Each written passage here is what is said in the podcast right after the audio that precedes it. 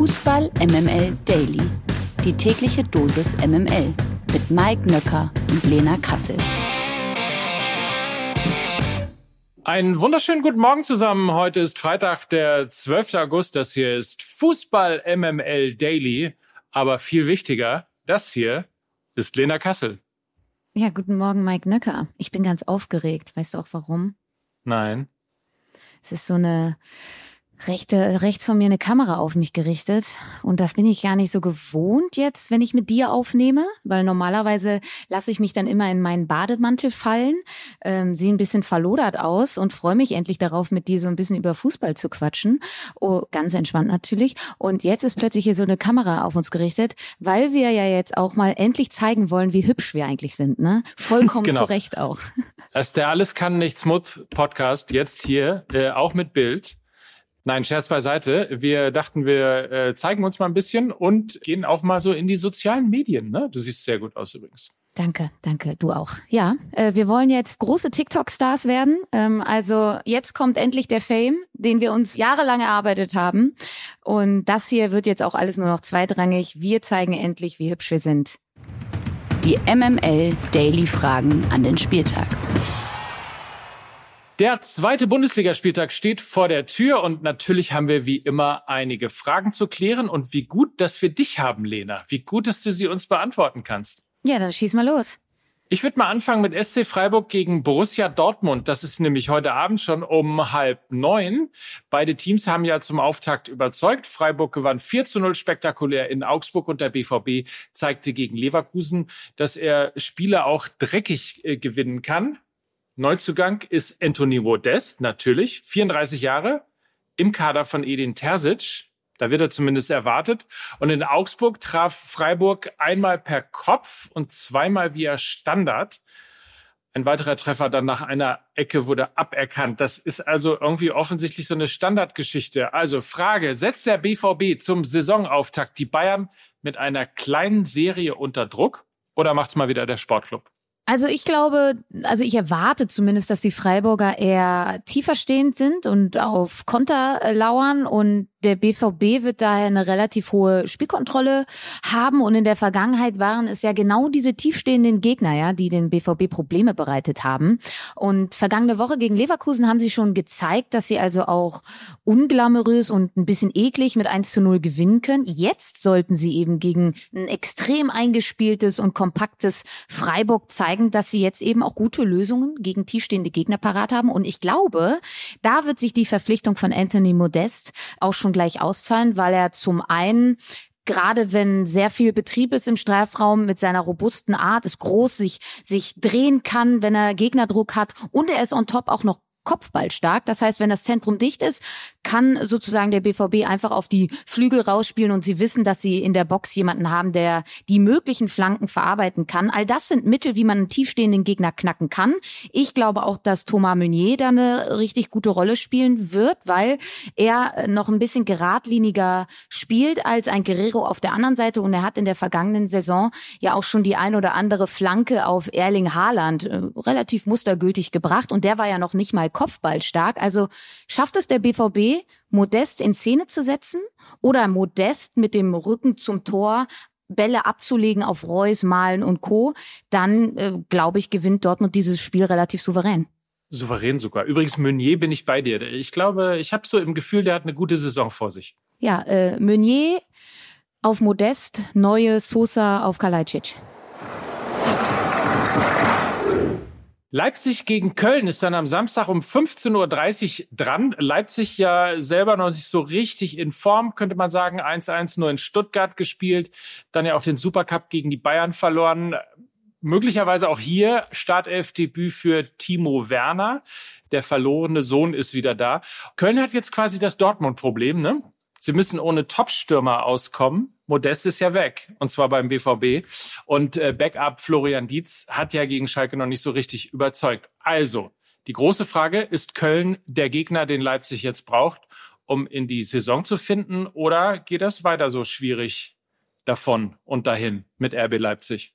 Nö, ich glaube, der FC kommt eben genau zur richtigen Zeit, denn wenn man sich mal anschaut, wie der FC mit Steffen Baumgart spielen lassen möchte, dann ist das eigentlich immer sehr ähnlich aufgestellt. Und zwar egal gegen welchen Gegner es auch geht, pressen sie hoch, pressen sie aggressiv, stehen sie mutig, ähm, in ihrer Grundordnung relativ weit aufgerückt. Und ich glaube, das könnte eben dem FC zum Verhängnis werden gegen RB, die ja jetzt mit einem Rückkehrer namens Timo Werner einen Umschaltspieler par excellence haben, der schnell, torgefährlich ist, der eben, wenn die Kölner hochpressen und RB die erste Pressinglinie überspielen, genau der erste Zielspieler ist, den man dann tief schicken kann und ähm, der die Kölner dann vermutlich ein Stück weit überrumpeln wird, weil sie auch nach dem Abgang von Ötschan zum BVB immer nur mit einem Sechser spielen, nämlich mit Elias Giri. Sie haben haben keine gute Restverteidigung. Das ist aber auch durchaus so gewollt.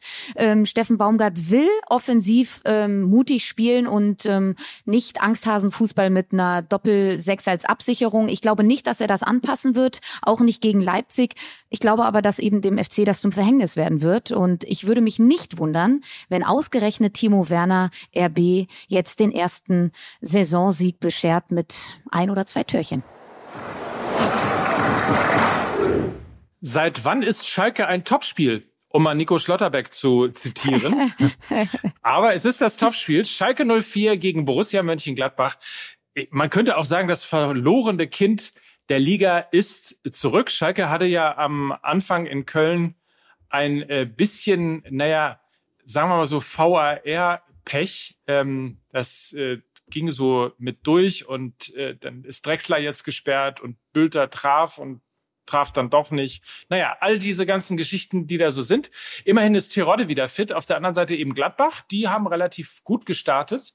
Und äh, dementsprechend äh, sind da zwei Säulen, die auch unterschrieben haben, was ja auch immer so ein guter äh, Push ist für die Mannschaft, wenn man weiß, eben die wichtigen Spieler, Player und Hoffmann sind lange gebunden an Borussia Mönchengladbach. Also die große Frage, sind das die ersten Bundesliga-Punkte für den FC Schalke 04 seit 15 Monaten oder macht Gladbach den Saisonauftakt perfekt. Also ich glaube, das ist das Spiel, was, worauf ich mich am meisten freue. Ähm, ich finde es ein geiles Spiel. Also wenn man mal die beiden Teams anguckt, auch in Bezug auf die ewige Tabelle der Bundesliga, dann spielt da Platz 6 gegen Platz 7 ausverkaufte Felddienstarena, 1830 Spiel, Flutlicht. Das riecht doch nach Bundesliga. Das ist geil, darauf freue ich mich. Jetzt zum Sportlichen. Gladbach äh, unter Farke hat ja schon im ersten Saisonspiel auch schon angedeutet, sehr viel Spielkontrolle, sehr viel Ballbesitz. Und ich glaube, Schalke wird sich tief hinten reinstellen, werden auch gar keine andere Möglichkeit haben. Glaube aber, das wird ihnen zum Verhängnis werden, weil wenn sie dann zu Torchancen kommen sollten, dann äh, bräuchten sie Konterstürmer. Und die haben sie meiner Meinung nach nicht nicht. Also ein Polter ist kein Konterstürmer, ein Terodde ist kein Konterstürmer. Die einzigen, die wirklich Tempo mitbringen, ist Salazar und Bülter. Also die beiden sollten auf jeden Fall spielen. Ich würde sogar Polter und Terodde äh, draußen lassen, wenn diese beiden dann spielen könnten, weil ich glaube, das könnte ein Schlüssel sein, ähm, wenn sie dann wirklich mit Tempo in eine Umschaltsituation kommen. Ich glaube, sie sind gar nicht so zweikampfstark. Das hat leider das Spiel gegen den FC auch gezeigt. Da hatten sie nur 32 Prozent ihrer Zweikämpfe gewonnen. Das ist ein unterirdischer Wert. Und du kannst ja eben nur in einen Konter kommen, wenn du eine Balleroberung hast. Und äh, das heißt, selbst wenn sie Bülter und Salazar auf den Platz bringen, brauchen sie in der letzten Kette oder im defensiven Mittelfeld Leute, die den Ball erobern können. Und das ist ein Knackpunkt. Also trotz großer Kulisse und tollem Spiel, ich glaube, das wird Gladbach machen. Ziemlich deutlich sogar. Und dann kommen wir zu Bayern München gegen den VfL Wolfsburg am Sonntag um 17.30 Uhr. Und da habe ich eine ganz kurze Frage, Lena, nur um sicher zu gehen. Lewandowski ist doch schon weg, oder? Ja, ja, da hast du recht. Ja, ja. da hast du recht. Ja. Die Bayern machten nämlich tatsächlich in ihren ersten beiden Pflichtspielen elf Tore, elf Tore. Wahnsinn. Und äh, sind dabei aber sehr abwechslungsreich. Es gibt nämlich sechs verschiedene Spieler, die diese Tore gemacht haben. Wolfsburg hingegen enttäuschte ja so ein bisschen beim 2-2 gegen Bremen. Auf der anderen Seite muss man sagen, Wolfsburg auch eben mit einer massiven Kaderveränderung, Kaderverjüngung. Es waren, glaube ich, nur zwei Wolfsburger in der Startelf, die älter als 24 Jahre äh, alt gewesen sind. Und dann fehlte halt die Abstimmung, der Zugriff, das Kreieren von Chancen und so weiter und so fort. Nicht umsonst hat äh, Routinier Gilavogi äh, den 2 zu 2 Ausgleich gemacht Insofern die Frage, drohen Prügel und damit ist jetzt nicht äh, die Polizei in München gemeint und äh, das vermeintliche Sicherheitsspiel, weil es geht ja gegen den VfL Wolfsburg. Mike. Schön. Mike. Nein, also drohen Prügel oder äh, kann der VfL überraschend mithalten? Also ich gehe mit Prügel, denn die Wolfsburger hatten ja schon erhebliche defensive Probleme gegen Bremen. Und das meine ich jetzt überhaupt nicht despektierlich. Auch Füllkrug und Duxch und Bittenkurt haben ihre Qualitäten. Aber wenn da vorne Musiala, Manet, Gnabry, Müller wirbeln, dann wird das nochmal eine ganz andere Nummer. Und von daher glaube ich, wird das Prügel geben, weil der VfL beim Bremen-Spiel schon erhebliche Mängel in der Defensivarbeit ähm, aufgezeigt hat. Ob das jetzt im defensiven Mittelfeld war mit Swanberg auf der rechten Seite, Abwehrseite mit Baku. Auch Patrick Wimmer ist jetzt nicht unbedingt für seine Defensivlust bekannt und ähm, ich glaube, so richtig viele Alternativen jetzt umzustellen hat Nico Kovac auch gar nicht, weil wenn man mal anguckt, wen sie so zur neuen Saison verpflichtet haben, dann war mit Kaminski und Wimmer sehr viel Offensivpower. Dann haben sie ja noch Swanberg und Franjic geholt, die aber eher im defensiven Mittelfeld spielen. Also so in der letzten Kette können sie gar nicht so wirklich qualitativ nachlegen und ich glaube, das wird ihnen zum Verhängnis werden und ähm, ich glaube, die Bayern werden den VfL Wolfsburg nach allen Regeln der Kunst zerlegen. Wir werden sehen und am Montag natürlich drüber sprechen, dann in 100 Prozent Lena. Das erstmal deine Antworten zu den Fragen an den Spieltag. In der zweiten sieht man besser. Wer wird deutscher Meister? Deutscher Meister. Ha, ha, ha, ha, ha, ha. ja, witzig. So, Schön. es geht um einen ordentlichen Geldregen. Äh, den könnte es nämlich für den Hamburger Sportverein geben. Vereinsfreund und Mäzen Klaus Michael Kühne. Herr Kühne hat äh, der HSV Fußball AG eine Finanzspritze in Höhe von rund 120 Millionen Euro zugesagt, wenn gewisse Bedingungen erfüllt werden. Und diese Bedingungen hat er in einem Zehn-Punkte-Programm zur Sanierung des Hamburger Traditionsvereins aufgelistet. So sollte unter anderem der Vorstand und der Aufsichtsrat so besetzt werden, dass die Führung kompetent handle, dass es als Seitenhieb gegen Vorstandsmitglied Thomas Wüstefeld zu verstehen, definitiv, der ja ein schwieriges Verhältnis zu Kühne pflegt. Außerdem will Kühne ein Recht zugesprochen bekommen, das ihm erlaubt, zwei von ihm bestimmte Personen in den Aufsichtsrat zu entsenden. Darüber hinaus verlangt Kühne, dass die Aktienverteilung zugunsten der Kühne Holding AG neu angeordnet wird. Bisher gehören der Kühne Holding AG rund 15 Prozent der ausgegliederten Fußballabteilung. Dieser Anteil soll auf knapp 40 Prozent steigen. Puh, Mike, das ist äh, ziemlich dreist und unmoralisch, oder? Nö. Das ist erstmal sein gutes Recht und ähm, wenn er den Hamburger Sportverein als Investment sieht, dann würde ich mal sagen, ähm, macht er genau das, was viele Investoren machen. Da ist ein Unternehmen, das in extremen finanziellen Schwierigkeiten steht. Also versucht man ein Angebot zu machen, um seine Anteile an dieser Kapitalgesellschaft zu erhöhen. Das Gute an der Situation beim HSV ist ja, dass alles geht nicht ohne die Mitglieder. Also die Mitglieder haben jetzt äh, ein das Wort, eben zum Beispiel die Anteile zu erhöhen. Also ist ja davon die Rede, dass äh, eben 50 plus 1 beim Verein bleiben sollen, aber 49,9 Prozent eben äh, an Investoren, vieles davon an Kühne äh, gegeben werden soll. Dazu braucht es einen Mitgliederbeschluss. Und auf der anderen Seite muss man auch mal dazu sagen, der HSV ähm, ist ziemlich, ziemlich pleite. Und nicht nur das, der HSV hat 23,5 Millionen Euro von der Stadt Hamburg bekommen. Ähm, zur Erinnerung, das ist eine halbe Warburg Bank. Und dieses Geld ist weg. Und eigentlich sollte es äh, zweckgebunden genutzt werden, nämlich zur Sanierung des Stadions äh, für die Euro 2024. Also der HSV hat massive Probleme. Der HSV braucht dringend Geld. Der HSV ist jetzt in seiner fünften Saison in der zweiten Liga und gehört nach eigenem Verständnis und auch nach meinem Verständnis eigentlich in die Bundesliga. Und natürlich braucht der HSV Geld noch dazu. Und das lassen wir jetzt mal so, wie es ist. Dieses ganze Chaos, was im Moment gerade im Vorstand und Aufsichtsrat und ähnliches beim HSV herrscht, ist zudem natürlich auch ein, ähm, zumindest ein, wie ich finde, nachvollziehbarer Beweggrund ähm, für einen potenziellen Investor Kühne zu sagen, ich gebe mein Geld nicht einfach nur so, sondern ich will, dass zumindest im Aufsichtsrat zwei Leute von mir, zwei Leute vom Verein und eine fünfte Person, auf die sich Verein und Investor, also Kühne, einigen. Ich finde das alles nachvollziehbar. Ob man den Investor Kühne im Verein haben möchte, das steht auf einem ganz anderen Blatt. Ja, also es gleicht ja schon ein Stück weit ja einer Übernahme, so will ich sagen. Also 39,9 Prozent sind ja, glaube ich, im Rahmen. Du hast es richtig angesprochen. In der Satzung steht halt, dass ja lediglich 24,9 Prozent verkauft werden dürfen. Das heißt, es kommt jetzt zu einer außerordentlichen Mitgliederversammlung, wo eben die Mitglieder darüber entscheiden sollen, ob diese 39,9 Prozent aufgestockt werden an die Kühne Holding.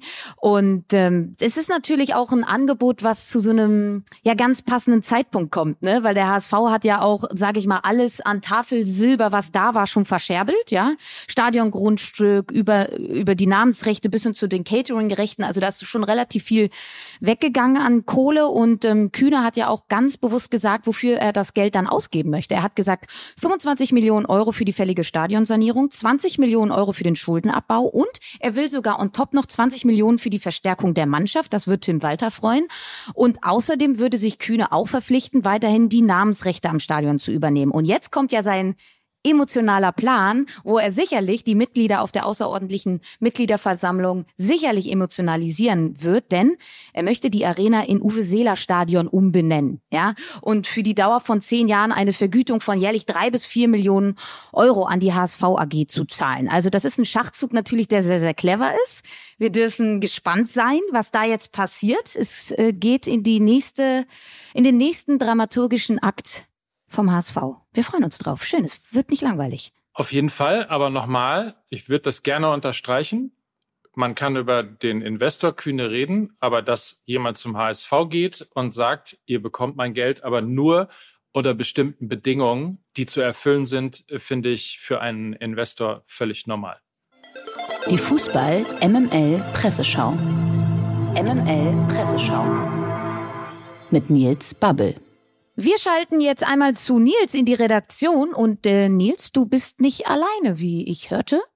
Ja, guten Morgen Mike, guten Morgen Lena. Genauso ist es. Ich bin hier nicht alleine in der MML-Redaktion am heutigen Morgen. Bei mir ist Moritz Knorr. Er ist nämlich Host des neuen Podcasts Beyond Qatar. Der ist nämlich am vergangenen Montag rausgekommen. Moritz, äh, du bist ja ein junger Journalist wie kam die Motivation zustande, dich dann doch diesem sehr verstrickten Thema Katar zu widmen? Ja, erstmal hallo, liebe Grüße an alle in die Runde. Ich freue mich hier zu sein. Es lag ganz einfach daran, also ich bin ja selber Fußballfan, quasi seit ich denken kann. Ich bin mit der Weltmeisterschaft groß geworden. 2006 das Sommermärchen, 2014 dann der WM-Titel. Das war eigentlich immer das Highlight meines Jahres. Und wenn ich jetzt überlege, wie es in diesem Sommer ist, da ist es nicht der Fall. Da habe ich fast schon Bauchschmerzen, wenn ich dran denke, was da in Katar passiert ist. Und deshalb habe ich mir gedacht, okay, diesen Bauchschmerzen oder dieser Ursache musst du auf den Grund gehen. Wieso fühlt sich die WM nicht mehr so an wie 2014 oder 2006? Und deswegen habe ich mich dazu entschieden, okay, du machst nicht einfach was Oberflächliches zur WM, sondern wirklich tiefgehend recherchiert, so ein Doku-Format.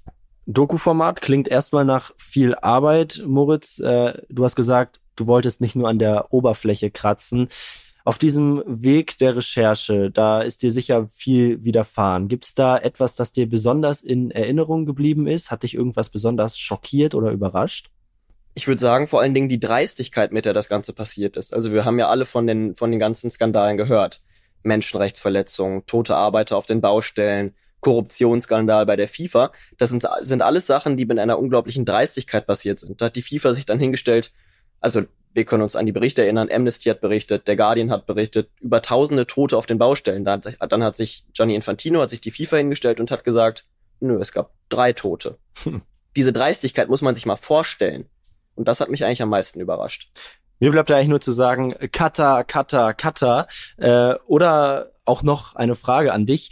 Moritz, äh, jetzt sind wir 100 Tage vor dieser Weltmeisterschaft. Also es ist noch ein bisschen weg. Trotzdem habt ihr ja vorgearbeitet? Wie spielt ihr den Podcast aus? Wie viele Folgen sollen insgesamt kommen? Genau, also es gibt natürlich ganz, ganz viele verschiedene Themenschwerpunkte und wir haben dann irgendwann bei unserem Vorbereitungsprozess gemerkt, okay, wenn wir das einfach chronologisch machen, dann wird's total durcheinander.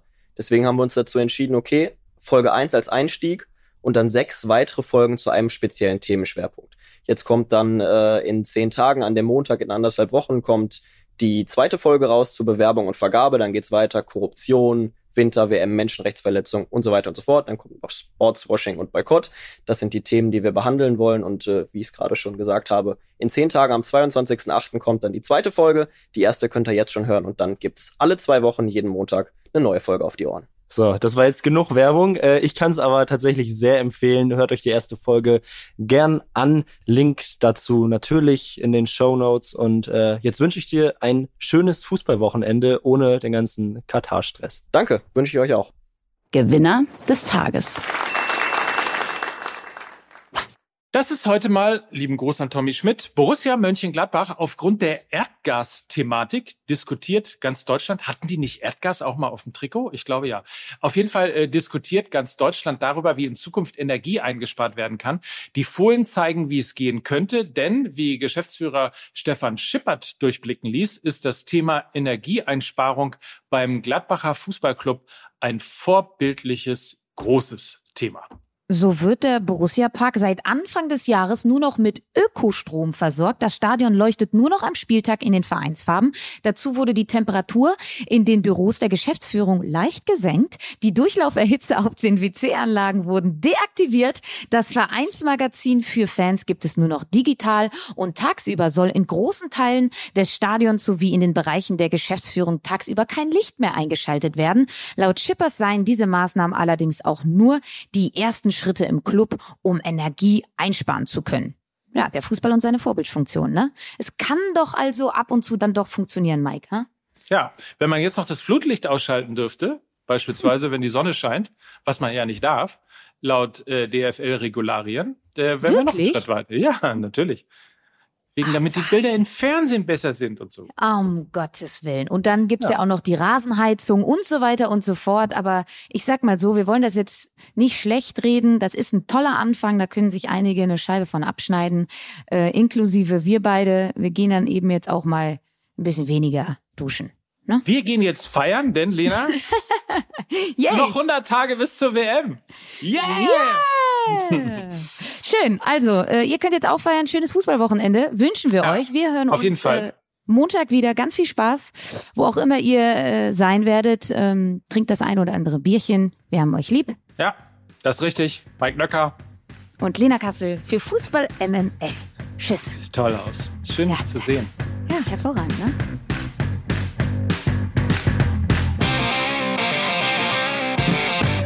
Dieser Podcast wird produziert von Podstars bei OMR.